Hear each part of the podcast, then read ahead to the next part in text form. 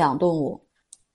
豢养动物与野生动物的界限在于，豢养动物永远无法放归自然，而圈养野生动物经过野化生存训练，还是有可能返回大自然。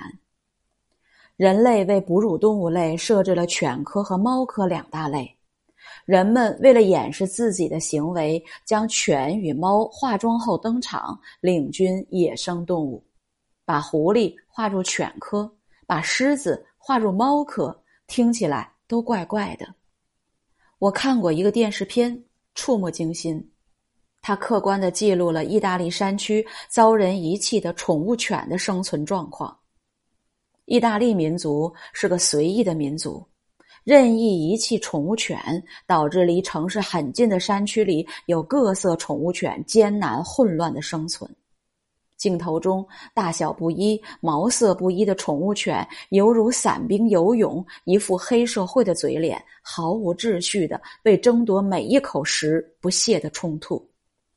电视编导煞费苦心的将狼群与其做了比较，狼群的社会秩序、捕杀技巧是狼高高在上的傲视同柴。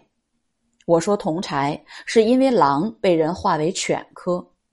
无论谁杀死的猎物，头狼、母狼、小狼依次进食，即使数周未进食的狼群也井然有序。而那一群可怜的狗，没头没脑的误打误撞，偶尔捕获一只羊，也是一哄而上，让人看了心酸落泪。我在想，人类的责任呢？我们身为万物之灵长，自是比任何生灵智商都高。我们用大脑战胜了所有的生命，统治了这个星球。